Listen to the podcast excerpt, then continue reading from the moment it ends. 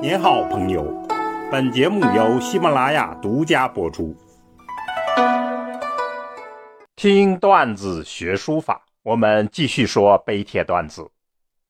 前面讲完了清代的代表性碑帖，共八个段子，今天就小结一下。金石鼓动的笔墨变法，刻石书法。叮叮当当敲了几千年，一直是敲边鼓。谁料到了清代，掀起了金石热，他想成为主流，喧宾夺主。怎么回事呢？听我一一道来。书法是中国社会生活的经典产物，那么到了清代，中国社会生活发生了根本性的变化。我们称清朝是中国封建王朝的最后一朝，书法自然会反映这种根本变化。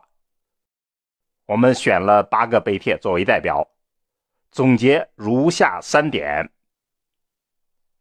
首先，清代书法的阵容。清代书法呢，大致由三种来构成，一种是明代移民的书法。延续了明朝的传统，尤其是草书，便于抒发他们的家仇国恨。我们选的代表是傅山，讲他的《右军大罪诗轴》。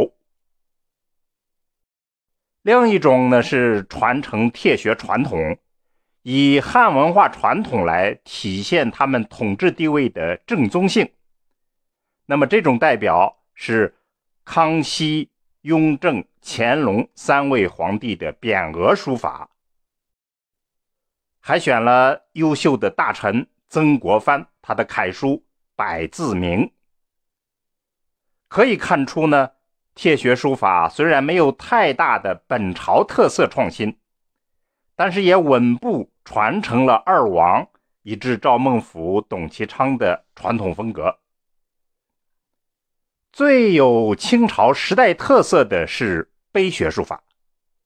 我们讲碑学开拓者邓石如，他的隶书《易经牵挂》，还有郑板桥的八分半书《板桥自序》。再讲了碑学的扛旗人康有为的行书《陈团对联》，还有碑学书法的巅峰人物。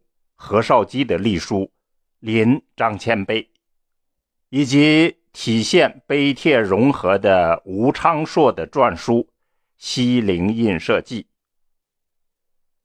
书法的内容和艺术风格呢，都是各说各话，大分裂，这正是社会分裂的征兆。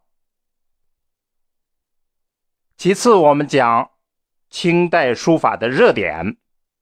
碑帖之争，碑帖之争其实是社会矛盾在书法中间的反应。直接的原因呢是反对馆阁体书法，借此表达变法的思想。借故闹事儿，事儿就闹大了。恰好当时全社会热衷于金石学，于是书法界就掀起了奇怪的潮流，叫做“信碑不信帖”。学习书法最传统的帖学样本被否定了，大量的原本用意不是学书法的木质之类的刻石书法，就成了学习书法的主流样本，进而以风化薄实的自然效果为美，要努力用墨迹来表现这样的古拙的质感。当然。做了很多大胆尝试之后呢，结论还是碑帖融合，走向融合就成了民国之后的主要传统。这方面的情况，我们在书法段子里讲的比较详细，大家可以回听。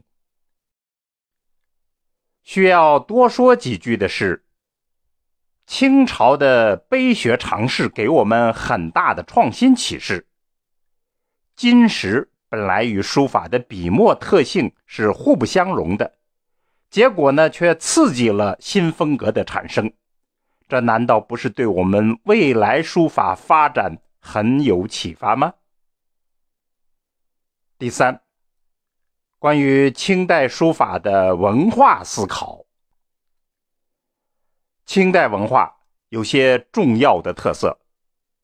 满族政权改变了汉族一家独大的文化结构，使中国成为中华民族共同的中国。不仅如此，还在一定程度上呢打碎了传统文化，使之转向现代社会。这种变化在书法上有一定的反应，虽然还不是很充分，但毕竟特色突出，价值深远。我们今天书法的走向，应该充分汲取清朝的经验。